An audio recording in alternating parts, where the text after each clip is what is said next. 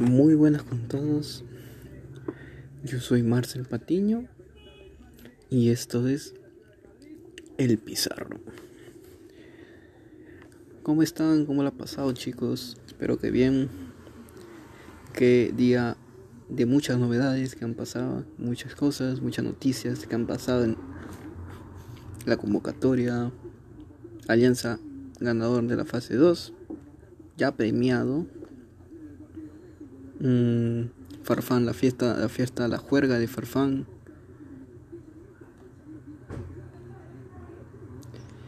La lista supuestamente supuestamente, ¿no? Publicada de quién gana, quién será el ganador de la del Balón de Oro. Y simplemente los partidos que se han vivido hoy en día para definir ascenso y, puesto sudamericano a, a, torneo internacional en la Liga 1 de Perú. Pero bueno, hoy día le voy a hablar la evolución de Alianza Lima.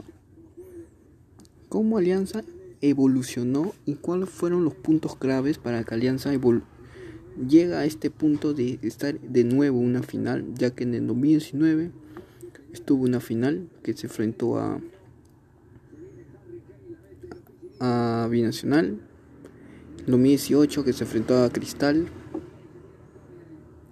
2017 que fue campeón pero en sí ¿qué fue? ¿qué evolución fue? ¿cuál fue la evolución de Alianza para que para que se pueda elogiar todo. Primero, un punto claro, número uno, fue que Alianza Lima inició el 2020 con una plantilla de estrellas. Un Dream Team. Un Dream Team quiso simplemente Alianza tener el equipo de ensueño,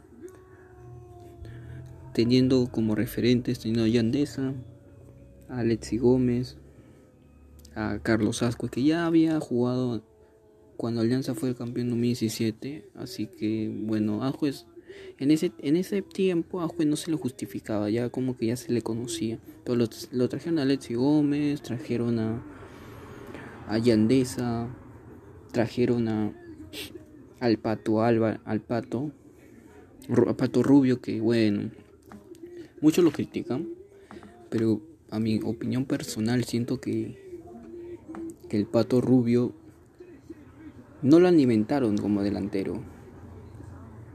También estaba gordo, sí, eso se le justifica, se le no se le justifica, se le, se le criticó mucho, pero siento que no se le alimentó. También creo también que trajeron ah no, y sacaron jugadores claves para el para el subcampeonato que tuvo Alianza. Sacaron a Federico, sacaron a Rocky, que eran dos delanteros que te rendían demasiado. Y lo sacan y traen a esos jugadores que en sí no, no le sentí, no le vi, no le sentí ese apoyo a la camiseta y creo que muchas personas tuvieron, comenzaron ilusionando a los hinchas la directiva con el Dream pero con el tiempo no le dio resultado. En vez de estar primeros ahí luchándolo arriba, tal vez con Cristal, con la U, o tal vez estando ahí peleando arriba con Melgar, lo único que pasaba era que o perdíamos partidos por errores tontos, o, o empatábamos por errores tontos pocas veces ganábamos. Y creo de que a esos resultados nos costó mucho. Hasta ahora sigo pensando en ese gol contra Sport Huancayo que nos mandó segunda. Y simplemente Alianza tuvo un buena plantilla, pero simplemente no lo, no lo aprovecharon, ya que Bengochea se salió en el clásico que perdimos 2-0 contra Universitario. Se perdió. Y Bengochea se fue porque ya nadie lo escuchaba, nadie lo atendía, nadie, ya nadie. Técnicamente le hicieron una camita. El plantel se dividió. En vez de estar unido como está ahora con Barco, con Miguel, con Arlene, así unido, ahora simplemente, no, en ese tiempo estaba partido a la mitad. Y simplemente es triste saber de que el, que el equipo que te dio tantas alegrías en el 2017 que campeonó, 2018 que tal vez quedaste su campeón, tal vez con una, como diría, ¿no? La, la final más difícil, la final más fácil, como dirían los de Cristal. Y en el 2019, enfrentándote a Binacional, que pierdes una final ganado, pero bueno, las cosas no se dieron. Pero en fin, la cuestión de que Alianza se demuestra el, el toque del, del tético, ¿no? Con esos partidos. Se fue y viene Marcelo Salas, el comandante, a revolucionar el equipo. Al comienzo, al comienzo él plantea un, un esquema de táctico de 4-3-3 que a mí me agradó, ¿ah? pero Alianza comenzó bien jugando, pero Alianza no era, no, no se sentían cómodos jugando así. Los jugadores no se sentían cómodos. Los jugadores. Por mi parte yo me sentía feliz. Pero los jugadores no se sentían cómodos. Y en vez de darle un revuelo, darle un recambio, empeoró. Y Marcelo Sala se fue. Pelea con la directiva, se peleó con la directiva por el dinero, que le paguen su dinero, su indemnización. Y simplemente bien a Met y a mí lo empeoró todo.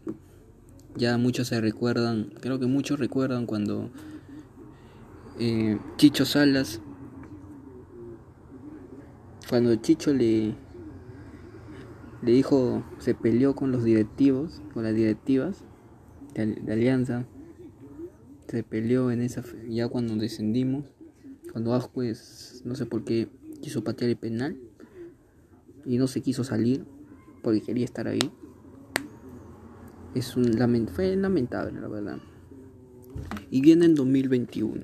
Alianza desciende y viene el TAS. Alianza presenta una TAS porque hay una irregularidad con Carlos Stein. De que no cumplieron por los protocolos o algo así. Alianza gana el TAS, vuelve a primera, se enfrenta en el primer partido de la fase 1 contra Cusco FC Quedan dos de partido. Con un buen, buen partido de. de bueno, hicieron buenos partidos. Manzaneda estaba haciendo buenos partidos. No sé qué pasó con Manzaneda. Es una perla que se perdió. Bueno, Manzanera era un buen jugador, pero no sé qué pasó. Busco, Busto lo desapareció. Ya, pero antes, muy antes de ello, Alianza contrata a Bustos. Muchos decían improvisado, al que trae después traer un, un DT mejor. Pero Bustos estaba pensando para jugar segunda. Ya con el tiempo, cuando Alianza volvió a primera, se rumoreaba que lo iban a sacar a Bustos, que no lo querían a Bustos, bla bla bla. Y Bustos, ahí está, empezó la fase 1. Comenzando bien, con un esquema táctico de un 3 con un 3 4 2 con un 3 4 2 o no 3 5 2 con un enganche. Claro un 3 5 2 que nadie los pensaba nadie con carrileros trae a Richilagos trae a, a la cerda trae a Campos trae a a Barcos, que fue una super contratación porque Barcos, jugador de gremio, o de la LU de Quito, jugador con trayectoria. Traen a Farfán, traen a gente, a Wilmer Aguirre, gente con jerarquía. Y simplemente tú te pones a pensar, ¿no? Wow, ¿no? Y Alianza comienza sin, sin ni siquiera haber entrenado una pretemporada. Alianza comienza sin ni siquiera una, una prepara, un preparamiento, un entrenamiento para enfrentar. Y se enfrenta con un 2-2. Para tener un equipo así y, tengas un 2-2 en el primer partido fue bueno. Un equipo de segunda con un equipo de primera. La alianza comienza ahí su camino puntos fuertes de ahí de que todo lo de 2020 se fueron. Los únicos que se quedaron ahí en el barco y no lo votaron fue Oslin Mora y fue Bayón. Ellos dos. Que Oslin se le criticó mucho, pero en el día de hoy Oslin es pieza clave para el equipo. Si tú me lo preguntas, Oslin es pieza clave. Bayón también. Y simplemente es muy agradable saber de que mejoraron mucho su nivel. Y ya, y uno de los puntos claves que Alianza comienza, ya que el único equipo que le ganó Alianza Lima la fase 1 y fase 2 fue Sporting Cristal. Nadie, nadie la ha podido ganar, ni Universitario, ni Melgar. Sí, y, tú te preguntas, ¿no? ¿Cómo, cómo puedes un equipo tener esa imbatibilidad en el arco. No, eh, imbatibilidad, ¿no? Ya dejando los empates, dejando los, los goles en contra que te pueden meter los rivales, ¿no? Pero es, es un mérito grande del equipo. Uno de los puntos fuertes es simplemente, número uno, que trajiste jugadores, o un jugador, o varios jugadores trajiste que tenían jerarquía. Trajiste su. Eh, mira, a los barcos, trajiste a un motivador, a un amigo y a un jugador. Y siento de que trayéndolo a barco trajiste como cinco jugadores más. Solamente contratándolo trajiste como cinco jugadores más. Y me alegra mucho, ¿no? Porque yo soy hincha de Alianza. Y me alegra mucho de que Alianza mejorase, ¿no? Y simplemente del plantel partido que había, que había en opiniones diferentes, se unieron y ahora es un grupo grande, es un grupo ahorita conformado, un, equipo muy bueno que quiere luchar cosas buenas. Y simplemente tiene jugadores, pues, aunque sí se le, se le criticó mucho a Alianza su se le criticó mucho Alianza su forma de jugar y también su esquema, ¿no? Porque pasas de jugar al Uruguaya ahora a jugar al Catenacho técnicamente. Y te pones a pensar, ¿no? Pero Alianza le dio resultados, quedando como la defensa invicta, recibiendo pocos goles. Y es un gran mérito de la defensa y del arquero. Pero más de la defensa, ¿no? Y bueno, Alianza este está en la final.